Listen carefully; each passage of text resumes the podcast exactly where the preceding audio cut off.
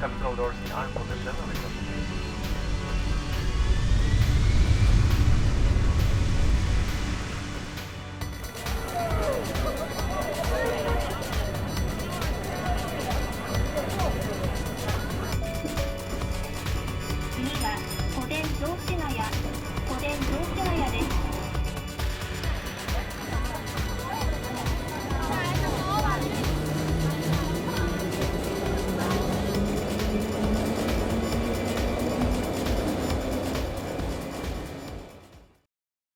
Bienvenidos a bordo, esto es Arquinómades y hoy nos vamos de viaje, escala directa al otro lado del mundo. Nos vamos a Japón, acá les habla Eri, me acompañan Nico, Ro, Sisi y Vale.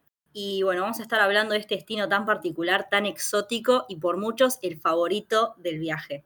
Así que chicos, quiero que me, empiecen a contar eh, todo lo que es la previa, ¿no? Cuando, cuando uno cae en que voy a ir a Japón.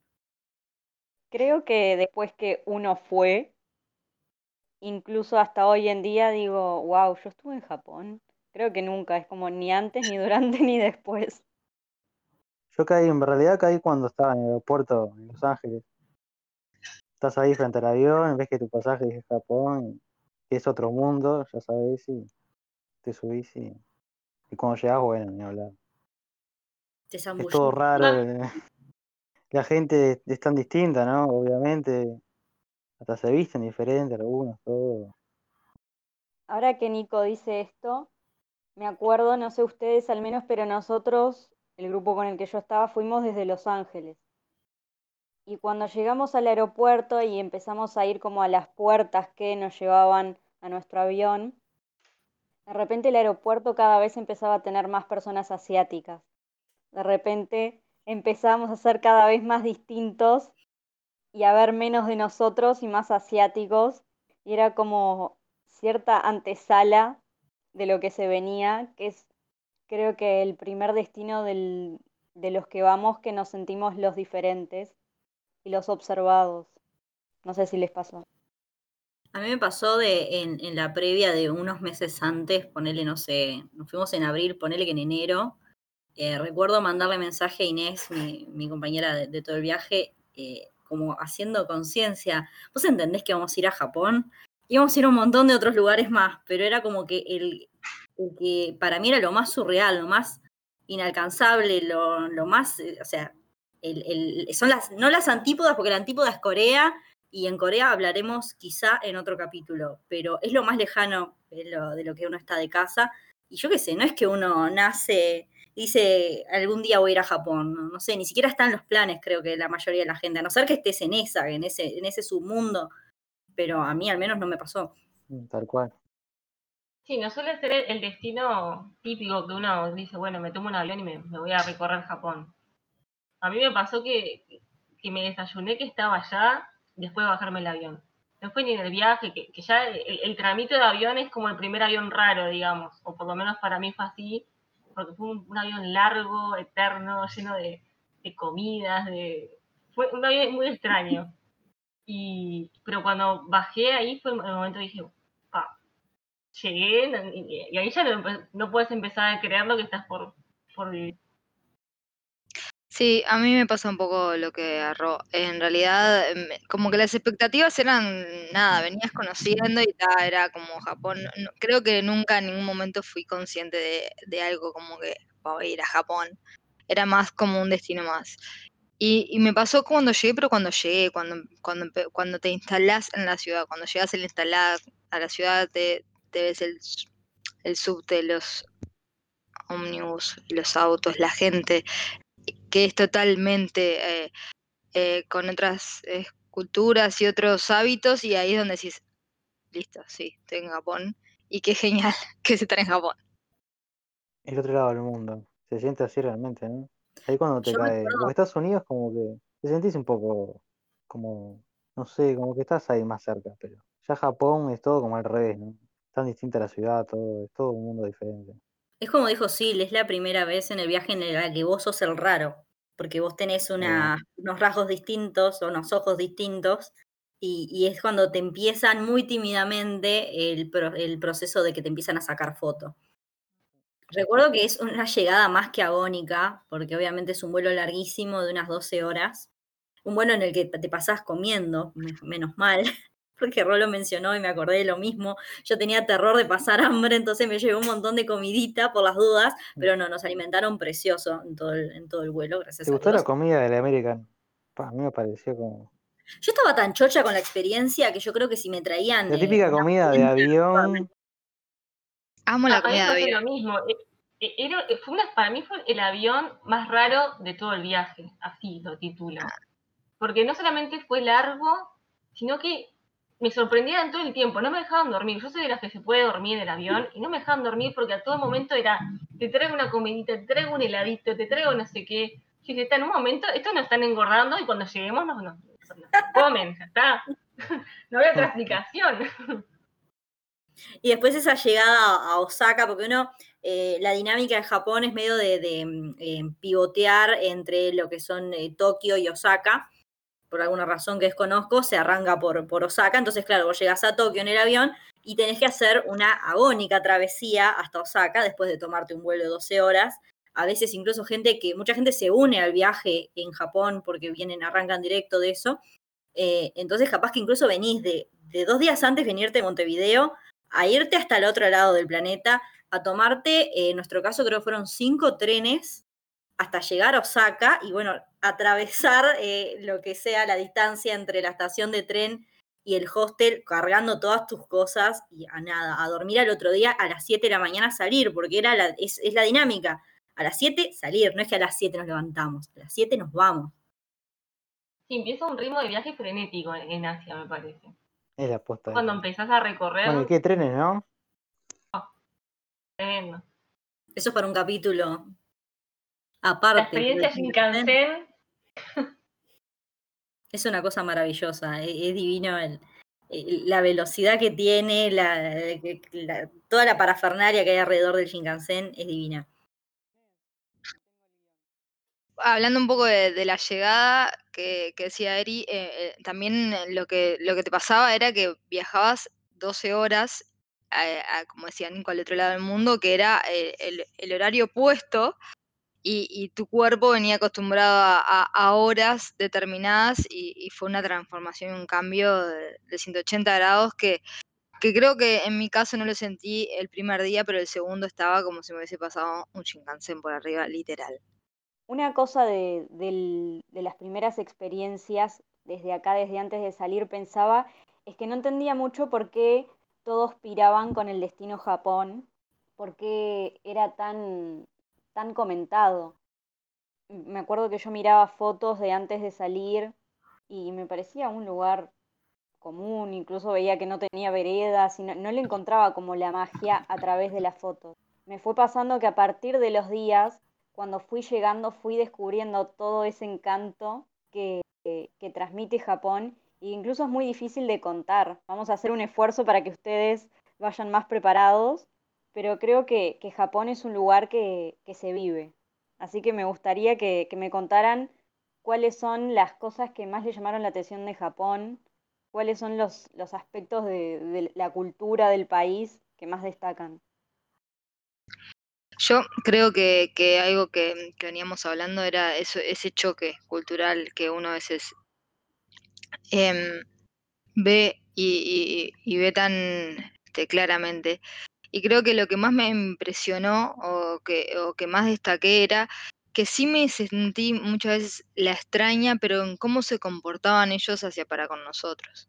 Que ibas a comprar y te daban el vuelto con una semi-reverencia y con un gracias y gracias por te, Sí, sí, sí. y vos mirabas y decías, "¿Qué- ¿cuánto nos falta culturalmente o, eh, eh, a nivel de, eh, de- de- de ser educado o empático con el otro? En es, creo que me- no me sentí más extraña en ningún lugar que, que en esas situaciones, donde el otro era eh, como demasiado eh, este, educado y, y- y atento hacia para con nosotros. Creo que, que- que eso fue algo que me, que me impactó muchísimo. ¿Se acuerdan de Arigato soy más? en todos Me seguía a mí lados. en la cabeza.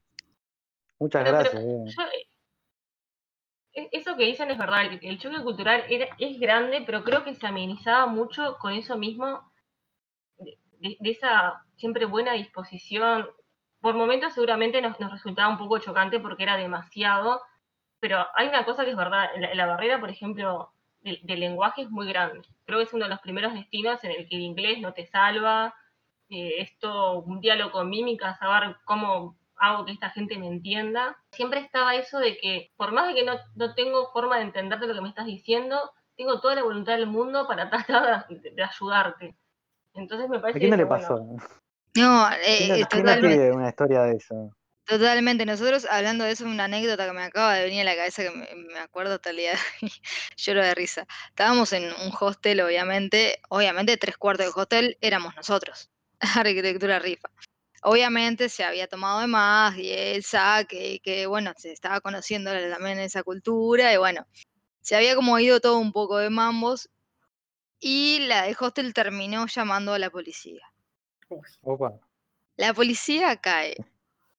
¿El hostel llamó a la policía? sí, ¿Pero qué hicieron? en bicicleta, en bicicleta a las 2 de la mañana, chiqui, chiqui, chiqui, se bajan y nos dicen, no, nosotros entendemos que ustedes eh, quieren disfrutar y pasarla bien y, y está todo súper bien, pero bueno, acá eh, la gente es más tranquila, así que por favor, eh, para que como que no, para que no sigan llamando la atención ellos, porque como que ellos eran los aburridos.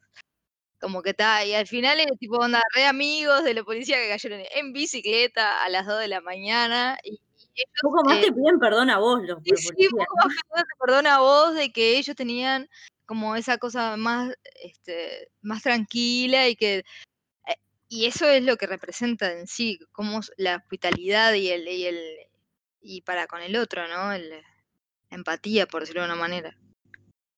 Creo que lo, lo que más salta a la vista cuando, cuando empezás a, interactuar con lo que es la, sociedad japonesa es eso mismo, ¿no? No sé si es la amabilidad, eh, pero sí esa dedicación de servicio, ¿no? De, de, bueno, de recibirte como si fueras eh, su huésped, pero en todo momento, ¿no? En, en- como que si quisieran que, que veas, y lo hacen muy bien, que todo funciona bien, que todo es perfecto, somos divinos, que somos amorosos. Este, Eso es turismo. Totalmente, totalmente. Es De hecho, turismo. o para esto da ni, ni para este podcast, pero eh, es muy distinto, obviamente, si vos te quedás, ¿no? Sí, claro. me dio esa impresión eh, de que está todo muy lindo, bueno, pero andate, no te quedes. No, yo creo que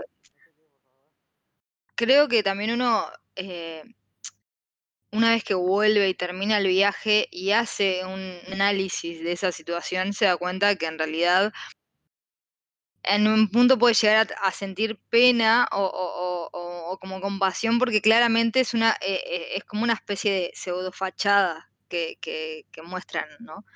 Y, bueno, pero todo eso lo vivís post viaje. En ese momento disfrutás y te sorprende y te, maravilla eso y todas las cosas que hay alrededor de eso, ¿no?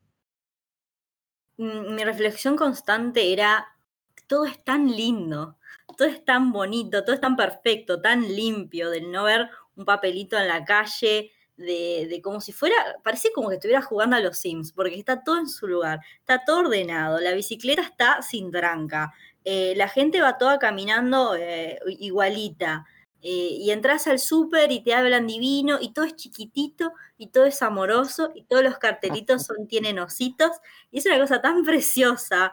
Y, la verdad vos los ves y son un bocho, porque era como que a cada paso ibas descubriendo cosas de ellos. Nos entras al baño y ves esos water que uno ya lo sabe, pero si lo pensaron todo, pensaron cómo va a salir el chorrito así, asá.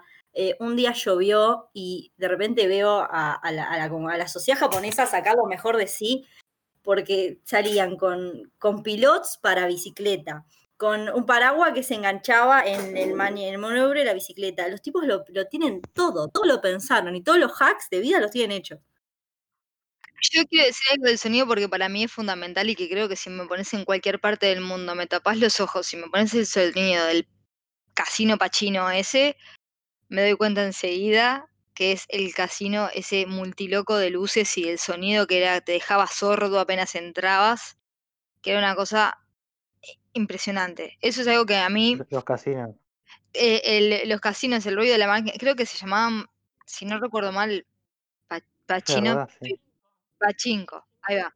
de pachinko o algo así, que era una demencia, porque uno venía ahí, de- venía, ¿no? Con este pensamiento de Japón, ay, qué ordenado, qué así, musiquita, qué... Y de repente te cruzabas por una de esas cosas que sonaba como, un- como una demencia y con luces y decías, bueno, estoy en otro lugar. Y no, no, era parte de, también de ese mismo show, de, de- de- de la variedad que hay, eh, que encontrás en el centro japonés. Un tema muy particular de Japón también es la comida. Quiero que muy brevemente cada uno me mencione lo más rico o lo más raro o ambas que comió en Japón. Me pasaron dos cosas, eh, amor y odio en, esta comedia japonesa. Eh, yo iba con muchas ganas, muchas ganas de, de probar ramen. Estaba como, me había fanatizado hacía muchos años de cómo se hacía, de todo el ri- ritual espiritual para preparar ramen.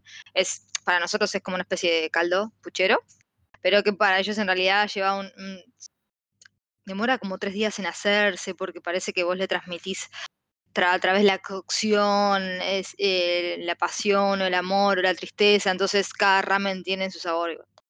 La cuestión es que lo probé y fue lo peor, o sea, fue, se me cayó el ídolo, el ídolo, viste, se me cayó así, mal.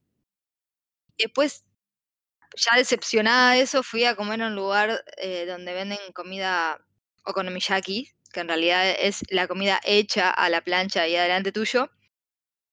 Y eh, hace un poco tiempo, unos años, descubrí acá, un año en realidad creo, un lugar que lo vende y soy fan de ir a comer okonomiyaki ahí porque me hace acordar muchísimo a, cuando estuve en Japón y, y me hace un poco a veces volver.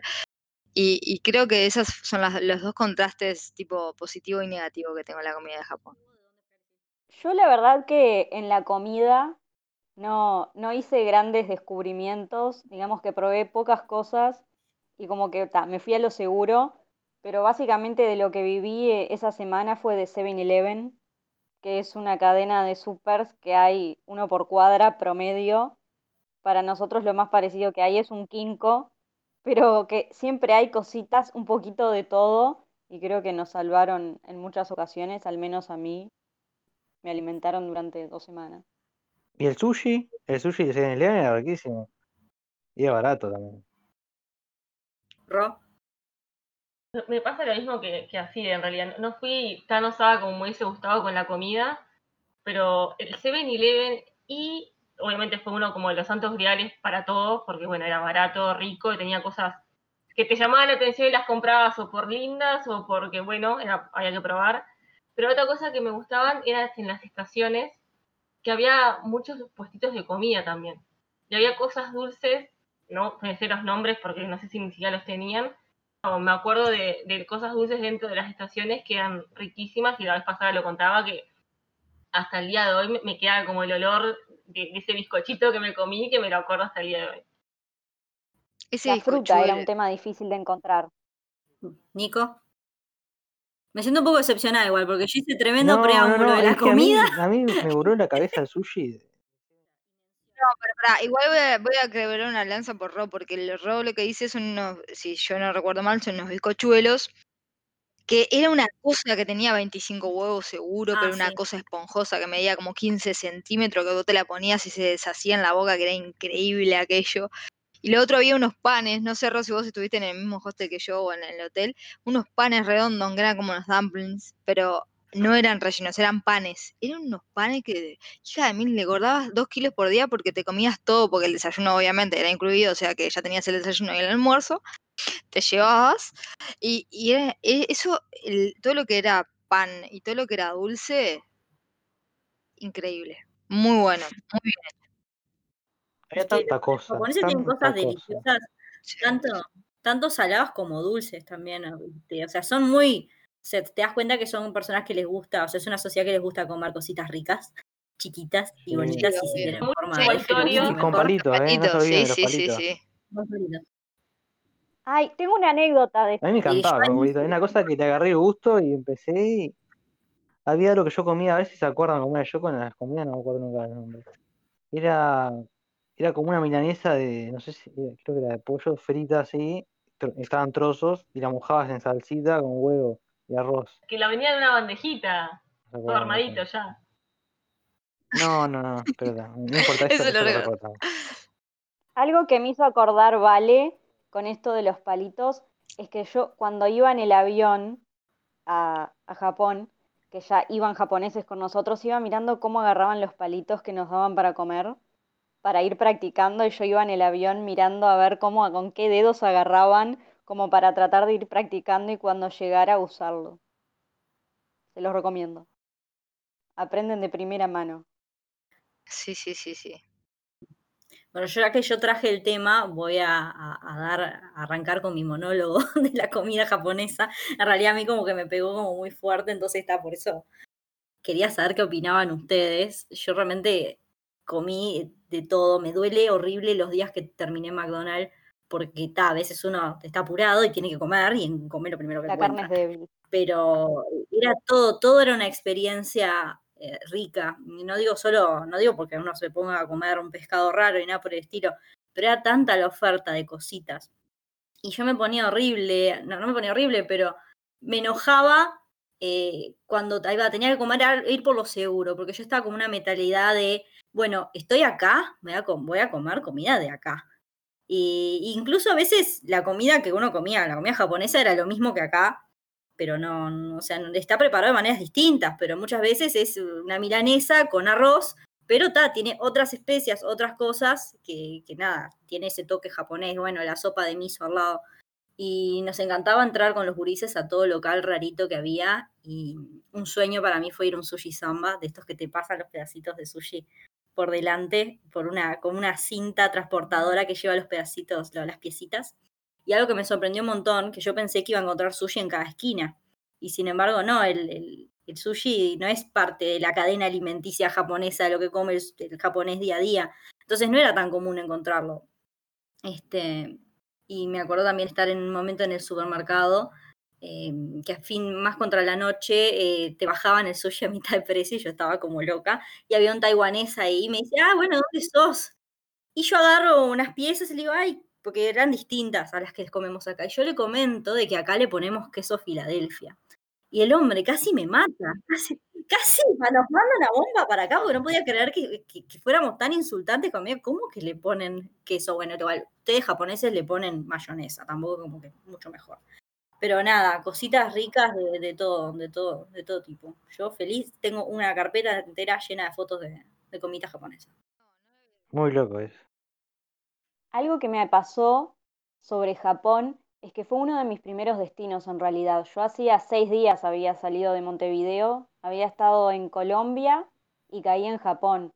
Entonces estaba en un momento del viaje que le estaba agarrando el ritmo y no había hecho los deberes para saber bien qué ver y qué, cuáles eran los puntos más fuertes. Era como que decidía seguir a ver al grupo docente cuál era la propuesta que tenían para cada día.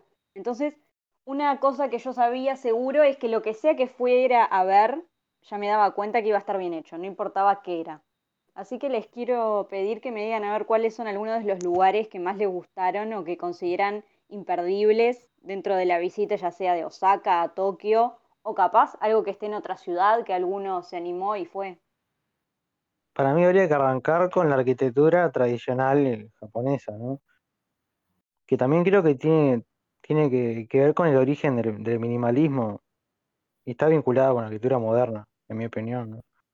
Por ejemplo, en cualquier palacio de, de todo lo que hay en todas las ciudades, palacios antiguos de, de familias ricas, ves los espacios, empezás a entrar y los recorres de una manera distinta, es un espacio totalmente distinto a como lo conocemos nosotros. Los paneles que se van corredizos de, de papel, todo, eh, las luces, entra también, el juego de luces y sombras, la materialidad, es- la madera, es, es otro mundo la arquitectura y yo me quedo con eso de todo Japón, la integración que tiene con la naturaleza, la verdad que es, es un pináculo de, de la arquitectura, en mi opinión. A mí me gusta analizarlo más bien de- desde, no tanto desde las obras de arquitectura como tales, sino desde, desde, mm, se van a reír porque lo voy a decir, desde el hecho urbano en sí mismo, de lo que es la ciudad japonesa, ¿no? De ya mismo de, de lo que es la, la concepción de- del espacio, de, de que eso mismo, ¿no? ellos no tienen espacio, no tienen tierra sobre la cual construir porque es todo montañas. Y te das cuenta cómo valoran de manera distinta lo que es el metro cuadrado, eh, cómo mismo dentro de la ciudad, esas ciudades, eh, por al menos Tokio es una ciudad demencialmente grande, es el área metropolitana más grande del planeta, y sin embargo no tiene tantos edificios, no tiene edificios en altura porque los tipos no pueden hacer eso por, los terremotos, ¿no? Eh, y bueno, cómo los tipos tienen que ir metiendo granjitas en el medio de los edificios y bueno, estacionar autos uno arriba del otro, circular las calles en bicicleta o en tener un transporte público eficiente, porque donde toda esa gente se dé por comprarse un auto no circulan. Este, y bueno, de arquitectura a mí mucha gente la odia, mucha gente dice que es de las decepciones más grandes, pero para mí la mediateca de Sendai cumplió, me gustó, me dio lo que me tenía que dar y la aplaudo. Lo justo, ¿no? Lo justo. Sí, no es la A mí obra me del año, ¿no? No es la obra del Claro, año. yo esperaba un poco más de mediateca, pero Igual a mí me gustó mucho, por ejemplo, el, el Forum de, de Tokio, el edificio de Viñoli.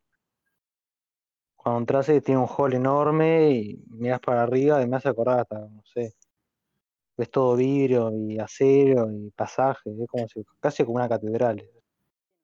A mí lo que me pasó con el Forum es que fue el primer gran edificio que yo vi dentro del viaje. Era de esas cosas que nosotros cuando proyectamos en facultad parecen que son como imposibles de hacer acá. Eran estructuras colgantes por todos lados, materiales, uniones, dimensiones, altura. Era un- una escala que nosotros no manejamos acá. Entonces fue para mí uno de los, el primer edificio impactante de, que conocí en el viaje. Eh, a mí lo que me pasó en realidad que, que siento que Japón te da e- esa oferta hermosa de, tener cosas muy modernas y tener todo lo que es la tradición. O sea, yo ve- vi Osaka como esa primera aproximación con esta arquitectura de templos que nosotros no conocemos, no teníamos noción y, y desayunarte con eso es como entrar en, en un mundo totalmente diferente. Y después tenés Tokio que es como, bueno, la expresión de, de- de lo que es una ciudad, es como, va, no sé, a Estados Unidos, a ver Nueva York y ver los rascacielos, bueno, para mí vas a Japón y ves en Tokio a ver esa metrópoli gigante que, que te da esa oferta de, edificios de todos los colores que quieras encontrar. No sé, me, me pareció eso, que, que puedes encontrar todo lo que quieras en Japón. Tenés naturaleza, tenés, querés ver tradición, tenés, querés ver urbes gigantes, también tenés. Locura, Los tipos- locura pura de ciudad, la tenés Los también. tipos se- y- le hicieron bien para darte la oferta de lo que quieras. Vos elegí. Es que creo que van ellos también, ellos como que van oscilando, me parece, entre las dos cosas, entre todo lo que, lo que es lo- los jardines y todo el zen, con la locura día a día laboral que tienen de ir para allá, para acá, y laburando tantas horas, ¿no? Hay, hay ¿Y una dualidad tremenda, más que nada cuando te vas a, a ciudades más chicas, chicas entre muchas comillas, como son Kioto, como es este eh, Hiroshima, quizás un poco, no es, tan, no es tan pueblo, pero es un poco más chica, con lo que es la bestialidad de Osaka y Tokio. La calle en, en Osaka que, que es muy, está muy buena para ir a ver, es un barrio, son unas cuantas calles, que es todo, todo centro, todo comercio, comercio y bares de noche. y- ¿Alguien se acuerda del nombre de esa calle? Dotonbori. Ahí va, eso. Y ahí vas ahí y es todo una, todo una locura frenética de simbologías y carteles y no sé, ves eh, donde venden para comer cangrejo, hay un cangrejo gigante, ahí donde hay vaca y hay, toros, te salen para afuera y mueven la, mueven la cara así, vas caminando de toda esa locura y algo que, me gustó mucho de, la arquitectura es em, que no es algo que, que, que tenga que ver solo con la arquitectura moderna, como decía Nico, como decía Ari, sino que tiene que ver en cómo ellos hicieron la arquitectura durante toda la vida. Porque si vos te pones a pensar los templos que visitamos y que tenían que conexión con la naturaleza, siempre tenías que recorrer una parte de ese, de, de ese, de ese barrio, de ese pueblo, o hacer un trayecto que ya era como una especie de peregrinación hacia ese templo, que te hacía ya vivir cosas antes de llegar al templo. Y, y para mí eso es una de las cosas que, que- más me llamó la atención de ellos. Que después, obviamente, a nivel moderno y a nivel contemporáneo lo llevan a los edificios y a las obras contemporáneas a otra escala y haciendo otros recorridos, pero siempre con, con ese, con ese mismo eh, cliché, por decirlo de una manera, de, de hacer un recorrido antes de llegar a la obra. Ya sea en la época ancestral de los templos y lo que vos recorrías para llegar ahí, o ya sea eh, para llegar al, al edificio del Fórum, que también es de- vas por unas grandes plazas y, y antes de entrar a ese enorme hall. Eso para mí era, era- siempre fue muy valorado la arquitectura japonesa en lo que a mí respecta por, por cómo hacía partícipe al usuario de, de la obra en sí. Hoy no sé si están notando que estamos con una dinámica distinta. Es la primera vez que estamos grabando eh, desde Discord. Así que bueno, nada, veremos si sale, esto puede salir perfecto o puede salir muy mal. Después ustedes nos dirán.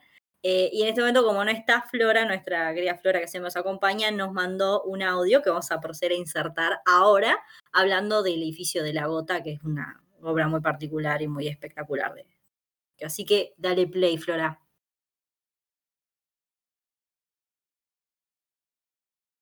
Hola chiques, ¿cómo andan?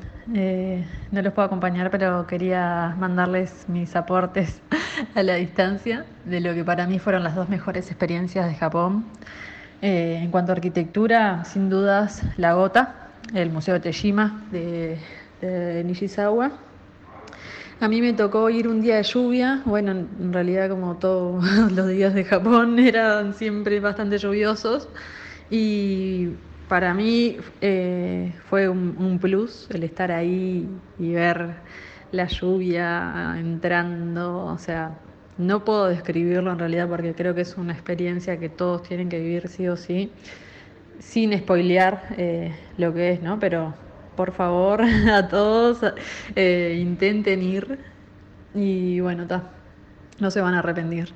Y lo otro en cuanto a naturaleza, para mí eh, lo mejor fue también, y una de las experiencias más épicas del viaje, eh, bueno, subir al, al Monte Fuji. Ahí en realidad yo lo que hice fue planear con unos meses de anticipación. eh, reservé un hotel en un pueblito cercano. Ta, tuve que tomar la difícil decisión de sacrificar un día de los de Japón y bueno, perderme algo. Ahí cada uno tiene que evaluar. Y, y bueno, ta, me quedé ahí en un pueblito cercano al Monte Fuji para poder subirlo al día siguiente desde temprano. Y bueno, fue, no sé, salimos temprano en la mañana y llegamos de tardecita. También nos tocó mucha lluvia, pero fue una cosa épica, muy cansadora obviamente, es tremendo trekking, pero una experiencia de la puta madre que se los recomiendo a todo el mundo.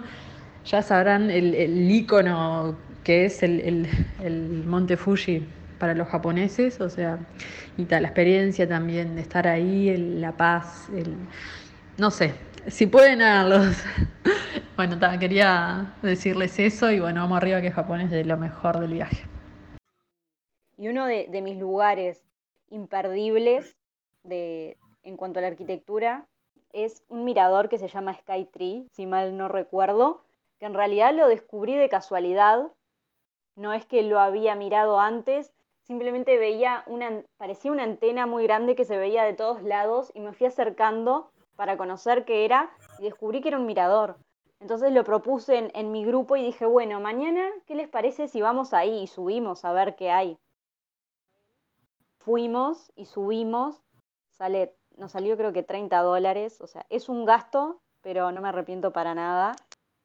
Subimos y era un despelote eso, se veía toda la ciudad de Tokio, eh, hasta el horizonte, luces, luces, no se veían vacíos.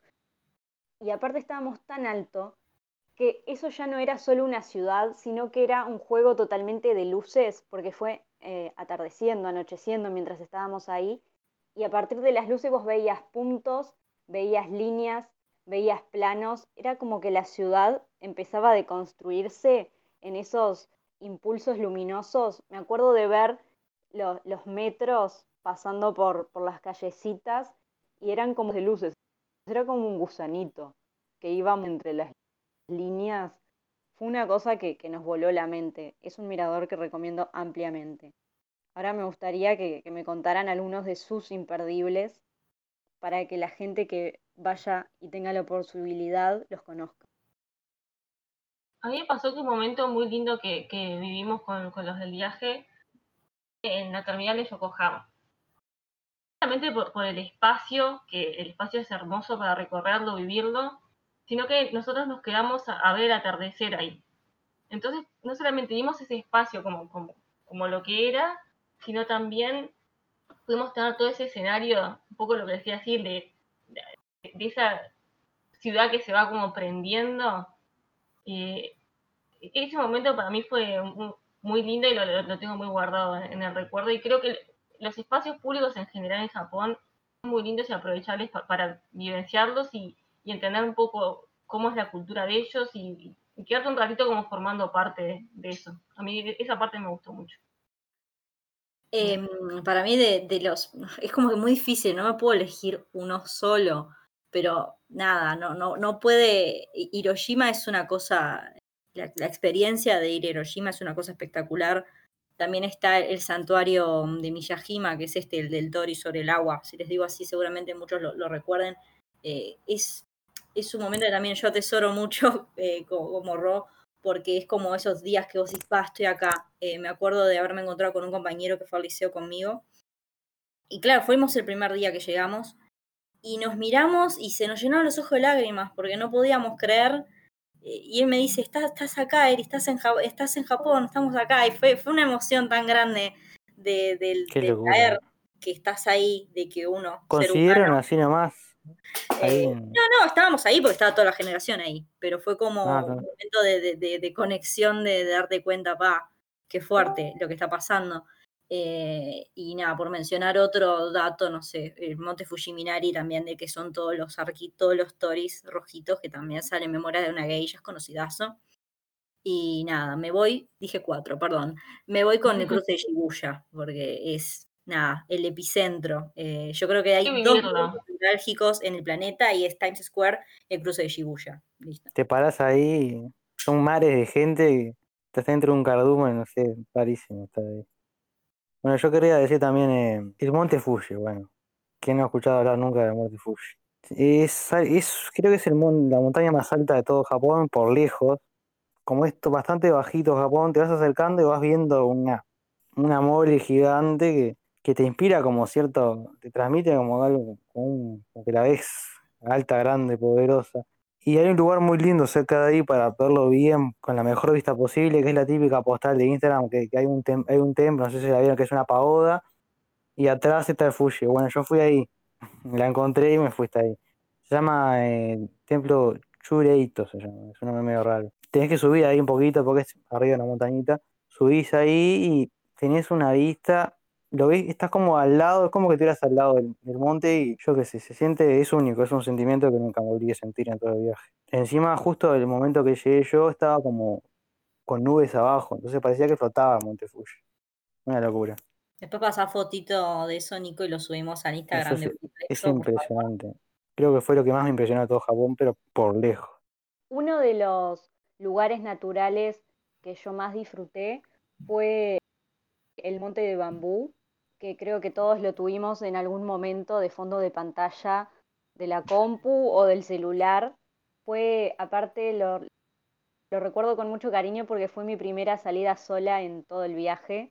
Hacía una semana que yo estaba recorriendo el mundo y hasta el momento no se había dado la oportunidad de salir sola a recorrer, siempre con alguien o con algún grupito salía. Y ese día el, el cuerpo me empezó a pasar factura y decidí salir un poquito más tarde, en vez de a las 7 de la mañana como todos los días, dije, bueno, hoy duermo bien, desayuno y salgo. Terminé saliendo como a once y media. Y había buscado cómo, cómo llegar hasta el lugar eh, y me iba con el destino como marcado, capturas de pantalla, y, y el, el recorrido empezaba en una estación de, de metro que estaba a, cuatro cuadras del hostel que yo me quedaba.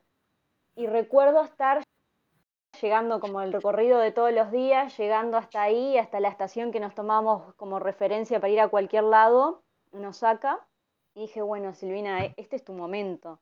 Me iba a ir a un lugar que estaba, no sé si a, a 300 kilómetros de donde estaba, que obviamente en el Shinkansen habré estado 50 minutos viajando, pero a la velocidad que van, o sea, me movió un disparate de distancia. Y, recuerdo decir, no, puedo creer, estoy acá del otro lado del planeta, no con, no- nadie me puede entender, estoy totalmente como a la deriva y, y me encanta. Y fue subirme a, a ese tren que me llevaba a ese monte y entrar los primeros pasos y era todo como, yo estaba tan eufórica de la emoción, dar los primeros pasos y ver ese fondo de pantalla que estaba ahí, era tal cual, lo había visto en mi computadora por años y empezar a, a decir, bueno, tengo que sacar fotos y empezar a interactuar con los turistas que estaban en lo mismo. Me acuerdo que terminé charlando con una mexicana, que era la única que también hablaba español como yo en el lugar, y empezamos a recorrer y era todo un, era todo tan pacífico, todo tan lindo, toda con tanta armonía vivida, se sentía mucho toda la cuestión pacífica que transmite mucho el japonés desde, desde sus creencias y desde su vivencia. Exacto, tiene muy me acuerdo una postal que me llevo de ese lugar fue cuando llegué al río de- del monte este y había, al igual que yo, contemplando, mojándome los pies en, en esa agua, un Yo hice lo señor mismo que vos, mayor, exactamente lo mismo que vos. había un señor mayor japonés que tendría para mí como 90 años. Y algo que, los japoneses mayores son muy tiernos porque hay una cuestión cultural de que todos van con un bastoncito y a su vez se van arrugando y los ojitos le quedan como más chiquitos y más eh, rayaditos. Y son como una figura muy tierna. Y vos, yo lo empecé a mirar y decía, estoy acá con este señor que no sé ni cómo se llama, que ya está como en, un momento de la vida, que ha vivido tantas cosas. Y quién sabe qué pasó en su vida y qué pasó en la mía para que coincidamos en este momento del otro lado del planeta, los dos con la misma experiencia, refrescándonos en el agua. Y yo lo miraba y era como, yo estoy viendo a esta persona, esto es real. Y lo empecé a mirar como un, como con una admiración, con, con una alegría. Y él me vio que yo lo estaba mirando. Es el momento pegue cuando te dan, cuando se dan cuenta que vos los estás mirando. Y me acuerdo que el Señor me hizo una reverencia con, con la cabeza y me sonrió. Y yo estaba tan en shock que lo único que me di cuenta de hacer es devolverle el gesto y terminé haciéndole la misma reverencia y devolviéndole la sonrisa para seguir caminando por el lugar. Y fue un encuentro que, que habrá durado 15 segundos, pero fue ese momento que coincidimos y para mí fue uno de los recuerdos más lindos y más instantáneos de, de todo el viaje. Ay, si nos vas a hacer llorar. Otra vez. tiene, otra vez. esas Otra cosas. vez nos estás haciendo llorar, Silvina, cortala. No, me, me retransportaste, lo vi todo. Lo vi en cámara lenta. Sí, es como que hubiéramos estado ahí. Pero es que sí, el viaje tiene esos momentos, de- te cambian la vida. se Tu forma de ver la vida El verse cambia. solo en Japón es como una cosa eh, que nadie, nadie que no lo haya vivido te lo puede explicar. Eh, encontrarte solo a, a 18.000 kilómetros de distancia, creo que son. Con, con gente que parece ser tan diferente, ¿no? Hablando no, por Con su señas. cultura Por distinta. ningún lado tiene sentido, pero pasa. Y es esa cosa mágica que tiene el viaje. Vamos a pasar ahora a leer unas preguntas que nos pusieron en el Instagram. Es la primera vez que estamos usando esta dinámica de, de, bueno, preguntarles antes de grabar a ver qué, qué piensan y que nos dejen dudas. Y voy a leer esta que dice, dicen que es lo más caro del viaje. ¿Es verdad? No, lo más caro es Suiza. Total. Sí, sin duda. Espera El Europa que más es caro de mi mucho peor. Para a mí me mí sorprendió un Japón montón. Es como. Uruguay. Para mí Japón es como Uruguay. Lo que pasa es que la mayoría de los lugares son más baratos que acá. Entonces, en el imaginario está que Japón es caro, pero yo creo que sin ser la fruta, que es algo carísimo, las cosas salen como acá. Diría. El transporte Me- es caro, me pero tenés el pase libre. Seguramente te den el JR Pass, que es un pase que te permite hacer es que, transbordos por todo Japón. dentro de la ciudad tenés eh, la línea esa, que, que es una cantidad de líneas más de metro y todo, que te lleva por toda la ciudad, y además puedes combinar con el Shinkansen que te lleva por todas las provincias. Entonces te, te recorres Japón de punta a punta en 15 días, es una oportunidad única. Acá una chica Sí. muy brillante, que casualmente soy yo, pregunté porque sabía que este tema iba a salir, de cómo es el tema con el Japan Ride Pass. Va gestionado de acá y, y, y va a ser tu herramienta para moverte por todos lados, en realidad. Dato, solo se puede comprar de afuera de Sí. Japón. Entonces, te lo tenés que cuidar con la vida porque lo que vas a perder, tenés que pagarte todos tus Shinkansen y porque eso sí es caro. Yo creo que en general Japón no es caro, pero el transporte es muy caro y llegaste a tener que pagar Shinkansen, nada, te, te morís. Te puedes gastar fácil, capaz que mil y pico de dólares en una semana, fácil. Eh, bueno, nada, ese es como un pase, un multipase, digámosle, Que ya está incluido. de, de Nueva York, pero mega resalada porque te sirve con un montón de cosas. O sea, te sirve solo con la línea JR. Y ustedes dirán, ay, qué poquito la línea JR. Sí, Pero- ti- espera, tienen que fijarse bien de que la línea que se van a tomar, mismo de Shinkansen, sea de la JR, que es una compañía, porque si no, eh, no te va a servir y te van a bajar. Sí, pero igual la, la gran mayoría son JR, así que no. Sí, pero hay unas que no. Y lo que te pasa si no es que pagás el boleto. Sí. Eh, otra pregunta es, ¿existen barreras culturales, entre paréntesis, idioma, comida, que dificulten la estadía? Mira, yo soy una manteca comiendo y me las arreglé. Algo siempre mínimo vas a encontrar afín.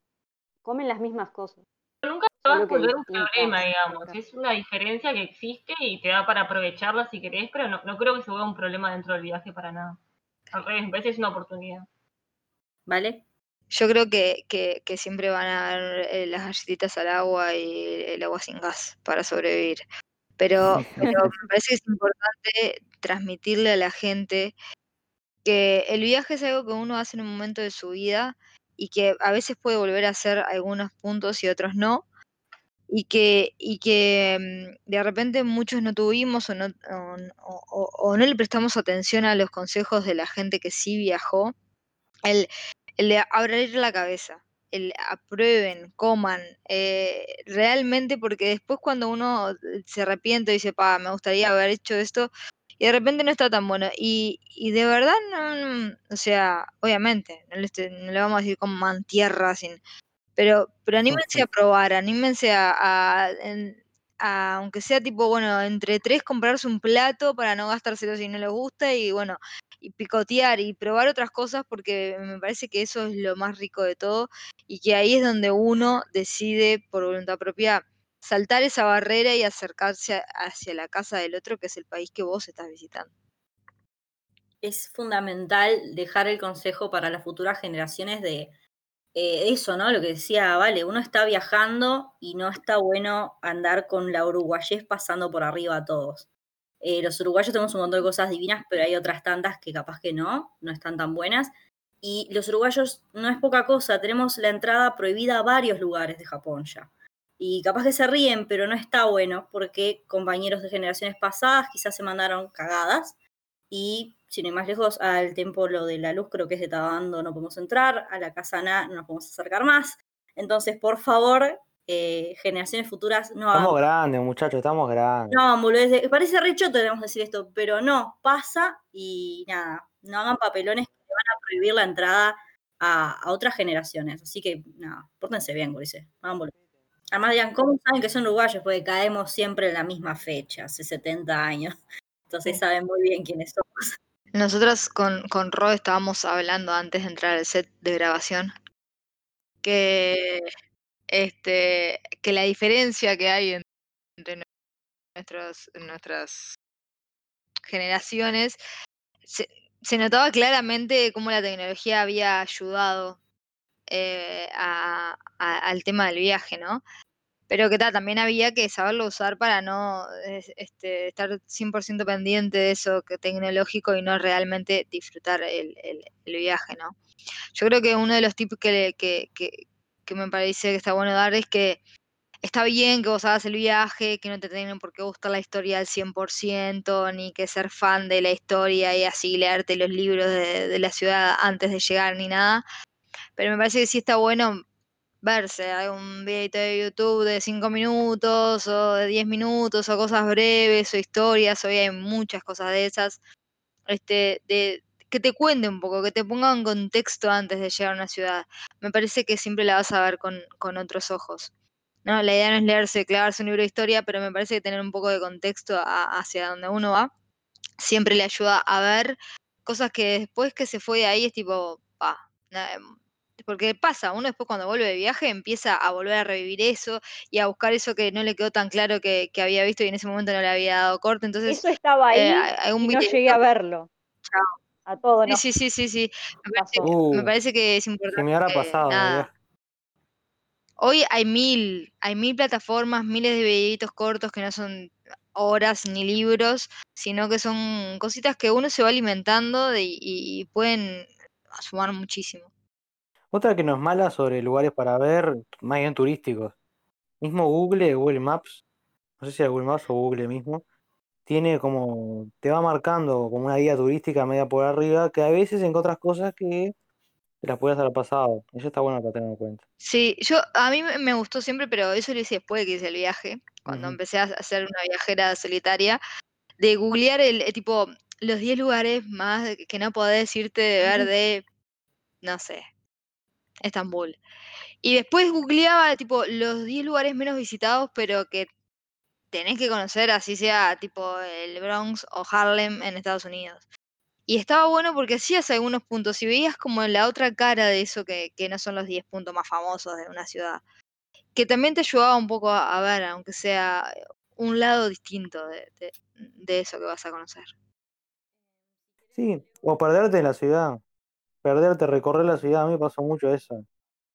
Yo me sentía, caminaba muy libremente por todos lados, a cualquier hora, tranquilo, me metía en cualquier lado. Eso en Japón como que se presta para eso, me parece. De hecho, hay una teoría en, la parte de urbanismo que se llama teoría de la deriva, que es eh, a que vos vayas a una ciudad con el mapa de otra ciudad. Y que, y, que, y que trates de llegar a los lugares que dice el mapa en, la- en, en otra ciudad que es en la que vos estás. Y está muy bueno bueno, porque bueno. terminás conociendo muchísimo. Y, y- y la teoría de que en realidad, si vos tratás de conectar, siempre vas a tener siete o ocho puntos icónicos de esa ciudad que ves en el mapa, referenciada en esa ciudad que estás recorriendo, que no es la del mapa, pero como siempre llegas a un, un puerto en común y una forma de recorrer. Est- Está, está muy bueno.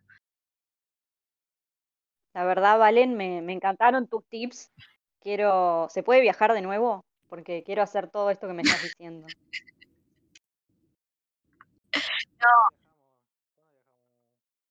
Eh, yo hay muchas cosas que le aprendí después del viaje. en los viajes que hice sola que vos decías, vos, si hubiese sabido esto antes, que creo que a todo el mundo le pasa en algún punto el de, si hubiese sabido esto Sí, te, antes, o si hubiese va a hecho esto pasar, antes. te va a pasar a Sí, sí, todos. sí. siempre va a pasar. Siempre va a pasar. La idea de estos tips o esta- Sí. estas cositas es que, bueno, sí, que se- en algunos lados se aviven, que cuando tengan 5 o 6 horas de escala, googleen una cosita. O... Eh, para ir cerrando, bueno, vamos a leer también los mensajes que nos dejaron, como, como si fuera una radio, que nos dejaron en el Instagram de, de. Ahora esos a ver mensajes, quién ver. pidió un tema para quién. Podríamos in- incentivar con Para eso. la próxima. La próxima. Aquí está su disco, versión Arquinómades. Bueno, ¿qué fue? Le preguntamos a los que ya viajaron qué fue lo que más les marcó. Así que voy a proceder a leer. Dicen, le amé, le amo y le amaré. Lo más hermoso fue vivir en medio de las callecitas de las metrópolis, escalas. Después, no dije los nombres, digo, bueno, esto lo dijo Lude Benedetti, le mandamos un abrazo. Le mandamos un abrazo a todos, pues si mando un beso a cada uno, voy a estar media hora. Flo Bongiorno pone, después de salir del trabajo se rompen y ves mucha gente tirada del pedo que tienen. Es verdad, les Es encanta. verdad. Es verdad, es verdad, es increíble. A las 7 de la tarde ya empezás a ver a todos tirados ahí, pero aparte tipo traje, m- maletín, zapatito, todo, pero traje en punta ahí, detonado contra el cordón de la vereda. Se revientan. Y enseguida llaman la atención, porque no es lo que. Están reprimidos y sacan todo. Después de noche sacan todo, se toman todo. El otro día, y, y le sale ahí a las 7 de la tarde después del laburo. Es que esto, bueno, obviamente, a ver, investiguenlo si les interesa, pero así como la sociedad japonesa tiene un montón de cosas resaladas, tiene un nivel de represión interna desde lo social, eh, lo sexual y bueno, todo lo que son este, los vicios, que está muy salado. Así que Se van a dar cuenta, se van a dar cuenta. Cuando lo vean, se van a dar cuenta. se van a dar cuenta enseguida. Eh, Flow Giorno también nos pone, no sé si me marcó, pero son súper callados y tranquilos. Los solitarios que son disciplinados, correctos en todo, súper amables. Bueno, también mencionamos eso más temprano. Sí, a todo. Steffi eh, Dors nos pone la disciplina. Álvaro, nuestro invitado de, de hace un par de capítulos, pone los pares duales, tecnología, tradición, metrópolis, aldea. Eh, muy real también. Eso, eso es tal cual, Javi. Eso es Japón puro. Javi. El contraste. el contraste, claro. capitalismo, tradición. Agustín Martínez también dice la perfección a través de la mistura entre antiguas tradiciones y la última tecnología. Qué fuerte, para Ojo. reflexionar, ¿no? Esa doble cara japonesa que se aplica en todo, ¿no?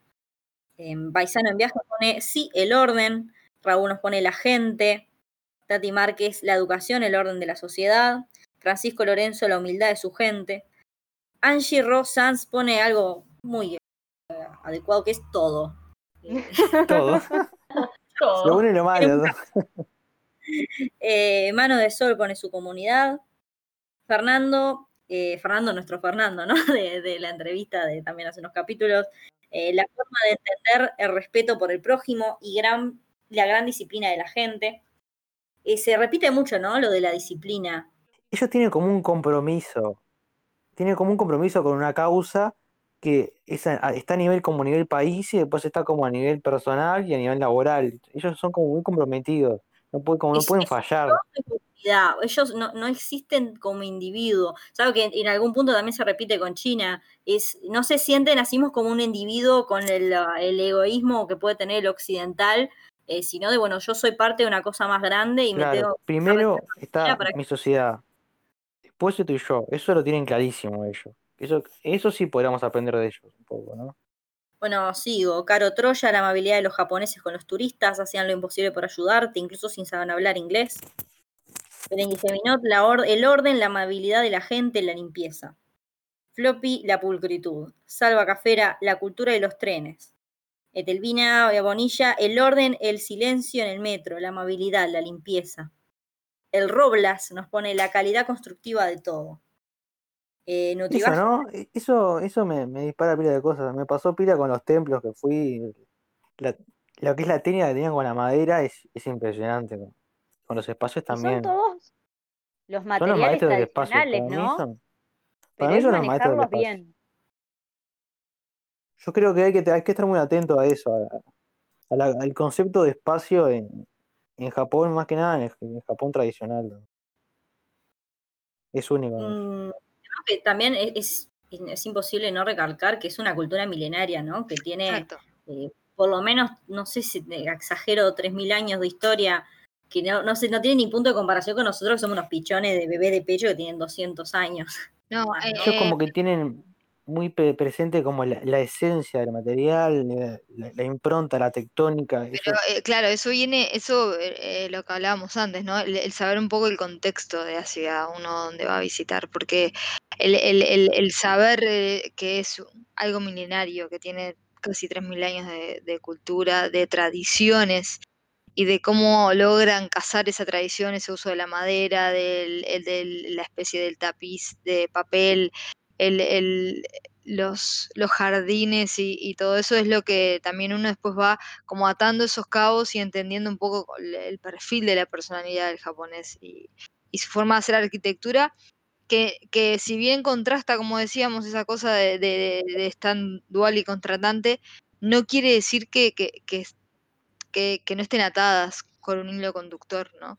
Sino que simplemente se van, se fueron como ayornando a la, a la actualización y al paso del tiempo.